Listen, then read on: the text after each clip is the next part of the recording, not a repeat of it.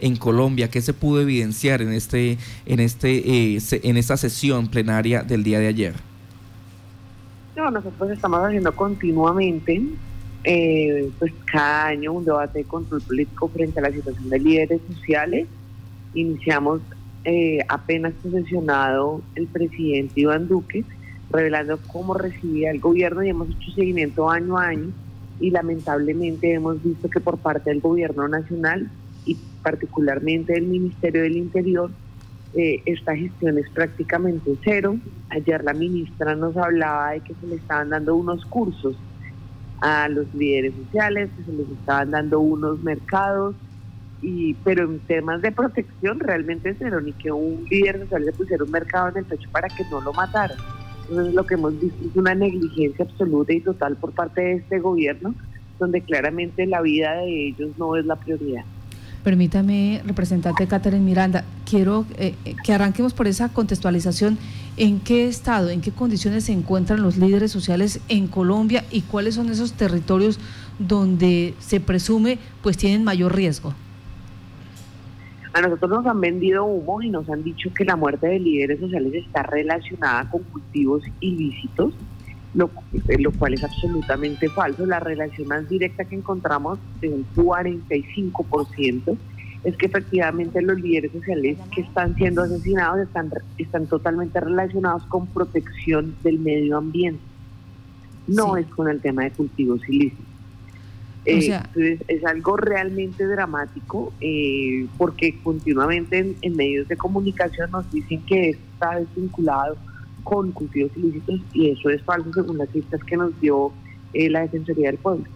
O sea, perdón, la Defensoría del Pueblo hace la aclaración que eh, los asesinatos tienen que ser, tienen que ver es por la protección del medio ambiente y no por la por la situación de cultivos ilícitos. La gran mayoría de los asesinatos están relacionados con protección del medio ambiente. Ahora vamos a esos territorios donde hay mayor incidencia de criminalidad en contra de, estos líderes sociales? ¿Cuáles son? No, realmente, eh, digamos, los territorios, cuando hacemos un mapa de correlación, identificamos que es justamente donde no hay presencia integral del Estado. ¿A qué me refiero con presencia integral del Estado? Bienes y servicios, justicia, educación, vías terciarias, y donde precisamente hay, digamos, eh, digamos, lugares de protección de, medio ambiente. Hay una gran cantidad para lo del páramo de Santurbán, hay unas, unas zonas también eh, en cuanto a protección y cuando hay movilizaciones en contra del fracking, allí es donde vemos un mayor número de, de asesinatos. Sí. Cuando usted dice eh, que no hay presencia integral del Estado y entre ellas pues todos estos servicios de educación, de la parte laboral, de servicios públicos, de las vías terciarias, entonces, eh, ¿quiénes, ¿quiénes colocan la ley ahí? Eh, ¿Quiénes eh, colocan las condiciones de vida, las condiciones de trabajo en esos sectores? Lastimosamente, y no es del gobierno de Duque, para ser totalmente sincera, es un histórico que se cree que hay presencia del Estado cuando hay ejército. Y ayer se evidenció en el debate que en lugares donde hay mayor presencia de, de, de ejército es precisamente donde están matando a los líderes porque realmente no hay unos accesos a la justicia, realmente no hay una, digamos, una presencia del Estado integral. Digamos, en muchos, en muchos lugares, en muchos territorios del país, vemos es la única relación que tiene el ciudadano, que tiene el colombiano con el Estado, es ver un ejército pasar armado eh, continuamente. No hay una presencia. Lastimosamente, eso es, porque eso es resultado de una fallida implementación de los acuerdos de paz, donde en estos lugares, eh, en la mayoría de los casos, quienes ejercen esa autoridad son grupos al margen de la ley. Mm, Vemos el caso, por ejemplo, de Samaniego. Samaniego tiene una tasa de homicidios, Samaniego donde hubo una masacre, creo que todos recordamos con muchísimo dolor, de los siete jóvenes asesinados en una fiesta la única, eh, perdón, la, la tasa de homicidios en Samaniego es de 100 por cada 100 mil habitantes, tal vez una de las más altas del mundo entero. Entonces, eh, y allí cuando se le pregunta al alcalde qué está pasando acá, por qué está sucediendo eso, dice, no, uno ve pasar el ejército de vez en cuando, pero aquí a quien manda la parada son los grupos ilegales de acuerdo al momento en que tengan posesión, digamos, del, del municipio. Acá quien determina quién, cómo se hace la cuarentena, cuáles son las medidas sanitarias, todo es el ELN. Son, son espacios que dejaron las, las distintas FARC y hoy en día no están siendo ocupadas por el Estado como debió ser, como quedó estipulado en los acuerdos de La Habana, sino están, están siendo ocupados por grupos al margen de la ley.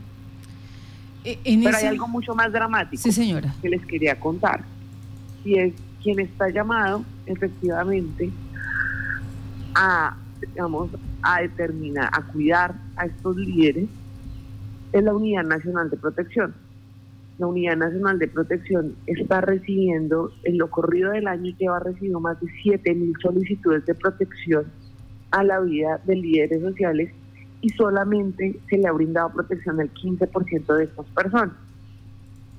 Entonces, vemos una total ineficiencia por parte del gobierno nacional para cuidar la vida de nuestros líderes. Adicionalmente, cuando vemos el presupuesto de inversión de la UNP, que es de 6 mil millones de pesos, hay un rubro que es el 40% de, exclusivamente de protección a líderes y lideresas sociales en riesgo extremo en, Colombia.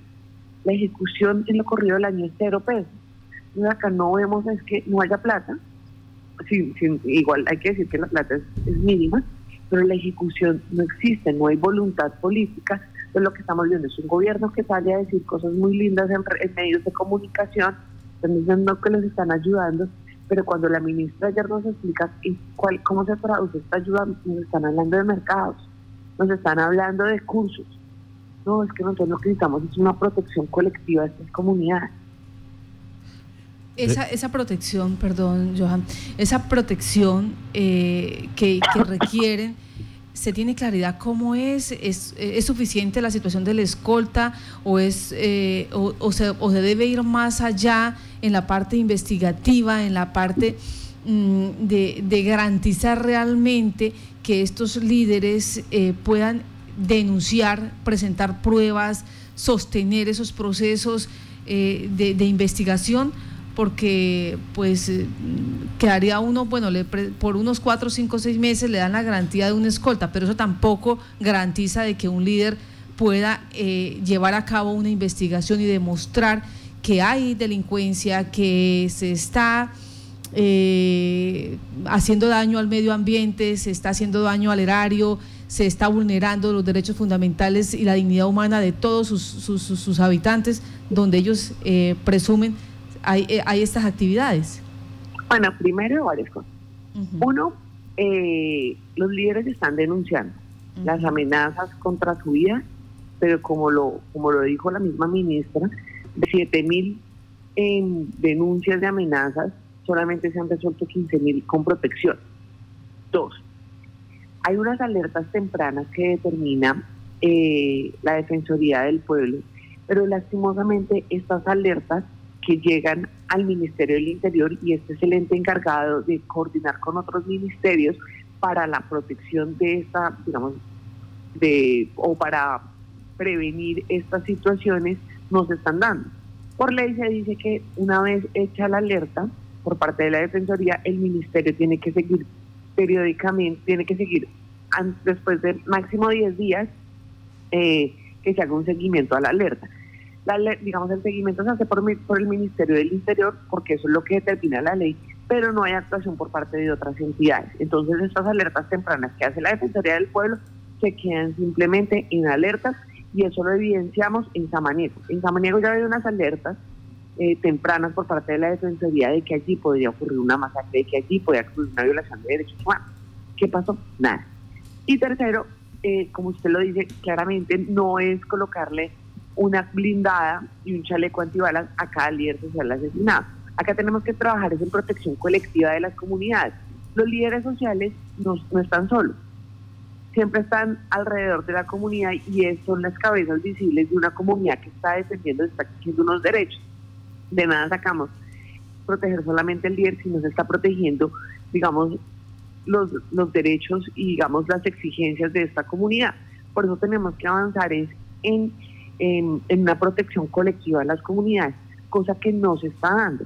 Lo que decía la ministra es que ya llevan, pues diciéndolo como si fuera el gran logro, que ya llevan 37, sí. ya hay en proceso 37 protecciones colectivas. Eso es absolutamente irrisorio frente a lo que, eh, digamos, está sucediendo en el país y por eso es que nos están matando, porque de verdad hay una negligencia absoluta por parte del gobierno nacional.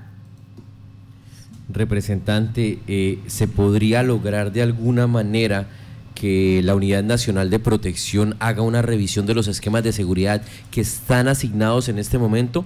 Porque lamentablemente hemos visto cómo en las redes sociales se denuncia que hay personas que tienen esquema de protección simplemente porque sí, simplemente porque son amigos de fulanito, porque son cercanos a sultanito, y los líderes sociales en las regiones apartadas donde realmente se necesita una protección, eh, más allá de contar solamente con una blindada y una escolta, como mencionaban ahorita ustedes, el problema es que no haya por lo menos esa tranquilidad para que los líderes sociales puedan hacer su trabajo y estos recursos del Estado se quedan en simplemente los amiguitos de quienes tienen el poder.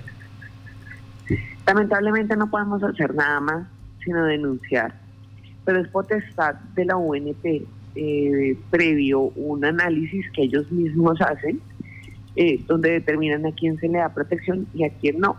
Nosotros vemos como este gobierno, por ejemplo, con la famosa Calladaza, asesora número uno del expresidente Uribe, en algún momento dijo, y el argumento que nosotros encontramos en la UNP, es que ella dijo que había estado en una reunión donde habían amenazado a otra persona e inmediatamente le entregaron una blindada con escolta.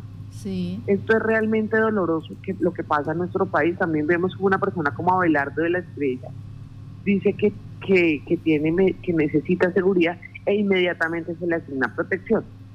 Creo que lastimosamente en Colombia estas medidas de protección se están otorgando a personas, sobre todo para que generen o crean tener un estatus social y no realmente para cuidar la vida de quienes más lo necesitan. Pero eso es un tema de voluntad política, eso es un tema, eh, recordemos que, que la UNP está escrita al Ministerio del Interior y pues es de discrecionalidad a quien se elige y a quien no de director y lastimosamente también parece ser discrecionalidad a quien se le brinda protección o no en este país, porque eh, realmente eh, para que usted pueda hacer una ruta de seguridad en la UNP, mmm,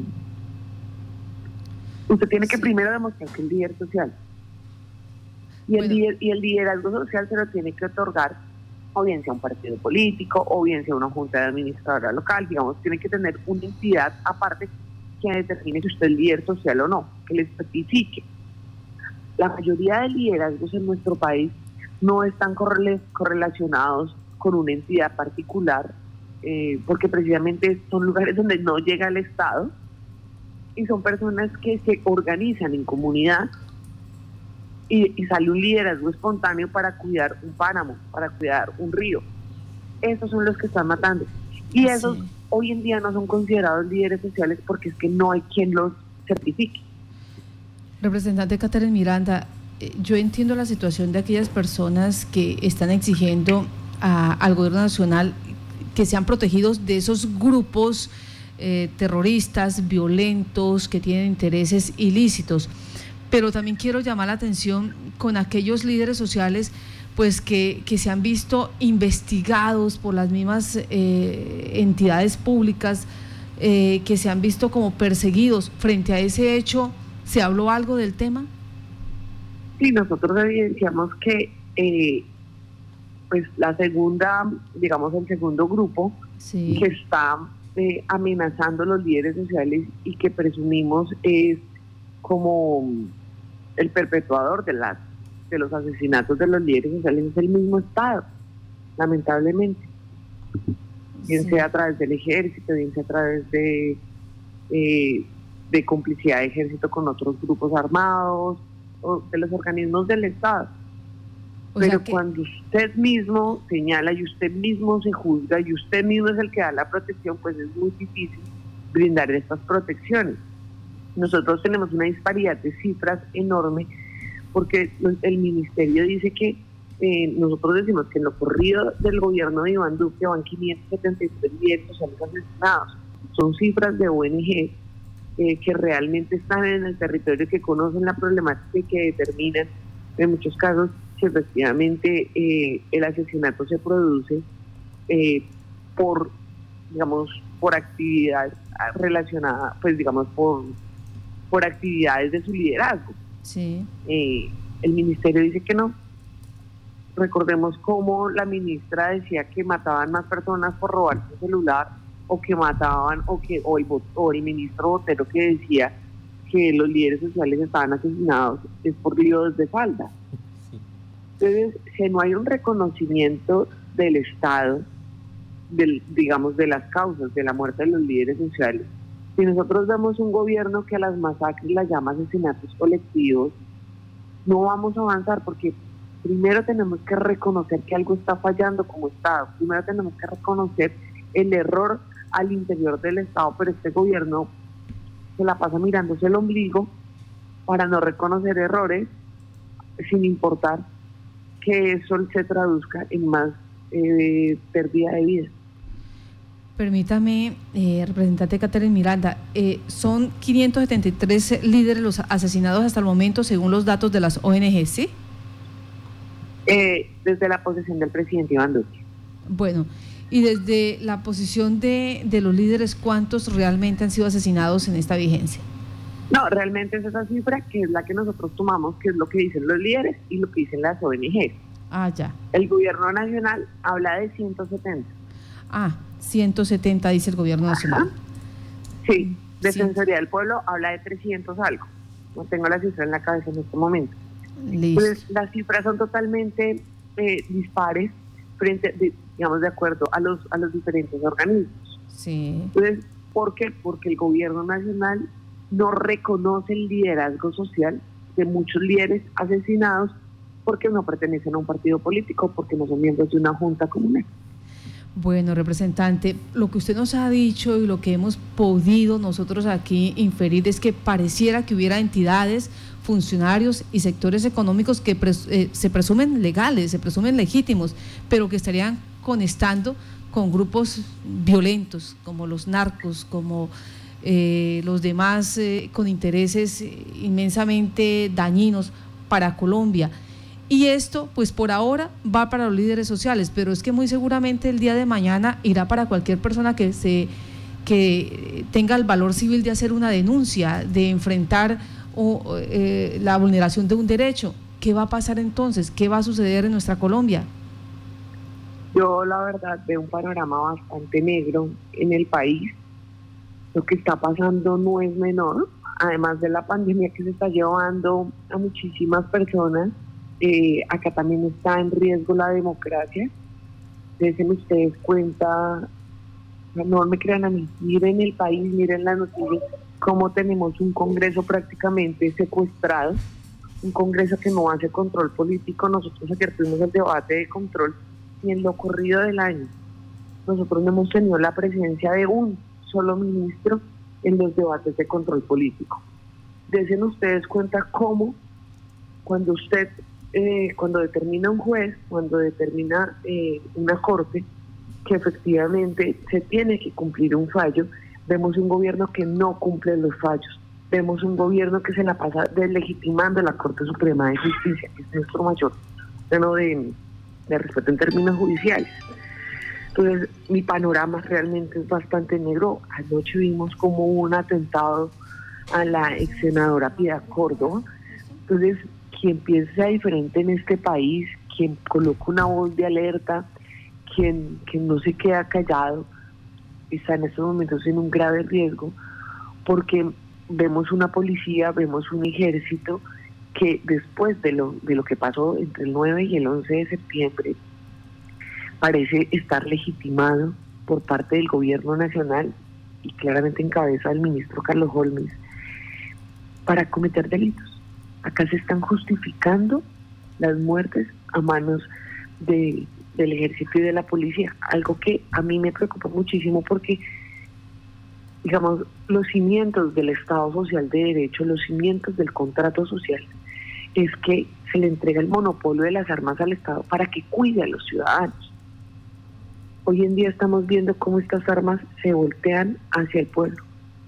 Y yo creo que esto no es menor, esto no es de minimizarlo, porque eh, nosotros nos podemos enfrentar prácticamente, puede llegar a una dictadura como la de Venezuela, porque así empezó Venezuela, así empezó Venezuela.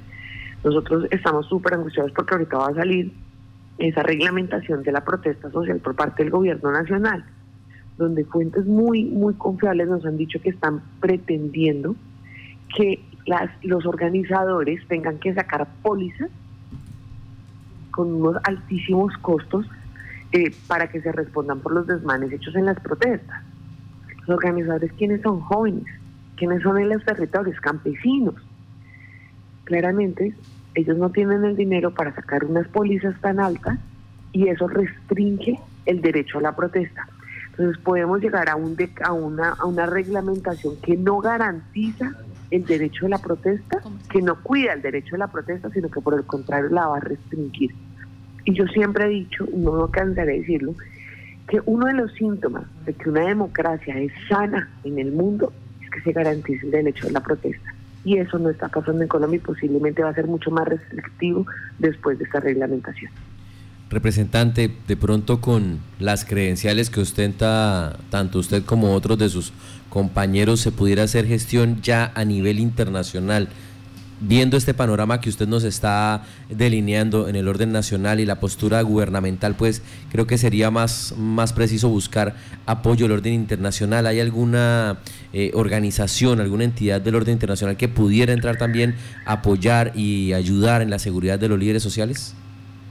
Yo les digo que lastimosamente yo he tratado de buscar otros caminos eh, para que de verdad entiendan y vean lo que está pasando en Colombia eh, pero resulta que siempre primero se tiene que agotar todo, digamos, pues digamos como tiene que, se tiene que agotar el, la vía nacional.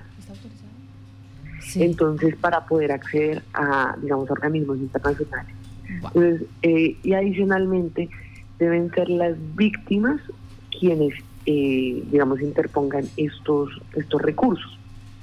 Entonces, nosotros estamos trabajando con varios abogados, estamos mirando eh, cómo lograr, digamos, cómo lograr visibilizar esto a nivel internacional, porque lo que nos estamos dando cuenta es que muchos medios de comunicación, los medios de comunicación poderosos tradicionales, cuando hay protestas, cuando hay movilizaciones sociales, criminalizan la protesta social tratándolos de vándalos, así sean tres, cuatro, la criminalizan. Eso es lo que hace y, eso es lo que muestran los medios de comunicación, porque yo no he visto en ningún momento por qué no muestran lo que pasó en Verbenal. Ya hablando en Bogotá, Bogotá, mi ciudad, o sea, imagínense lo que, si eso pasa en Bogotá, lo que pasa en otras regiones del país. En Bogotá, cómo la policía disparó contra los ciudadanos, mataron tres jóvenes en una esquina, tres jóvenes. Y hoy no hay responsabilidad de esa. Cuando el procurador le dice a la policía que entregue pruebas que entregue como, eh, digamos, eh, a un policía le entregan una pistola y le entregan un número determinado de municiones. Que le entreguen al procurador esas pruebas. Ayer el procurador denunció y le pidió al ministro de Defensa ayuda para que la policía entregara las pruebas de lo que sucedió en Bogotá. Entonces, esto es absolutamente grave. Lo que está pasando en Colombia nos lo están matizando por los medios tradicionales con novelas viejas pero realmente el tema de la, de la seguridad de los líderes sociales y el tema de la seguridad de nosotros los líderes de, la oposición eh, es bastante grave, es bastante cuestionable. Nosotros no, por ejemplo, nosotros no tenemos la oportunidad de tener policía de escolta, porque precisamente es la misma policía la que a la que le estamos temiendo nosotros mismos. Entonces es, es, es grave y es desalentador el panorama para mí. Pues representante Catherine Miranda, nos queda pendiente muchísimo más de este tema, de lo que tiene que ver no solamente con los líderes sociales, sino con eh, hacia dónde va nuestro país, hacia ese sector violento que pareciera eh, que está ahí nomás y vamos a y que no queremos repetir historia, que no queremos volver a saber de esas eh, masacres, de, ese, de esos ríos de sangre que se presentaron en años, en épocas anteriores. Representante, muchas gracias por estar en Contacto Noticias. No, a ustedes muchísimas gracias y reiterar que realmente el poder reside en nosotros, en los ciudadanos, y que no nos podemos dejar intimidar porque lo que quieren es precisamente eso, que callemos nuestra voz. Entonces la ciudadanía tiene que seguir mucho más activa en las calles, en las redes sociales, exigiendo que se respeten nuestros derechos. Muchas gracias a usted. Ella es Catherine Miranda, representante a la Cámara por el por eh, la ciudad de Bogotá y hoy está hablando de lo que fue ayer ese debate de control político sobre la situación de los líderes sociales donde no coinciden las cuentas, mientras para ellos eh, ya van 573 líderes asesinados en Colombia, para el gobierno nacional solamente 170 y la Defensoría del Pueblo habla de 330. Este hecho que nos tiene a todos pues eh, preocupados por la seguridad y el orden público, no solamente del Cauca, el Catatumbo, de Arauca, sino también de nuestro terruño.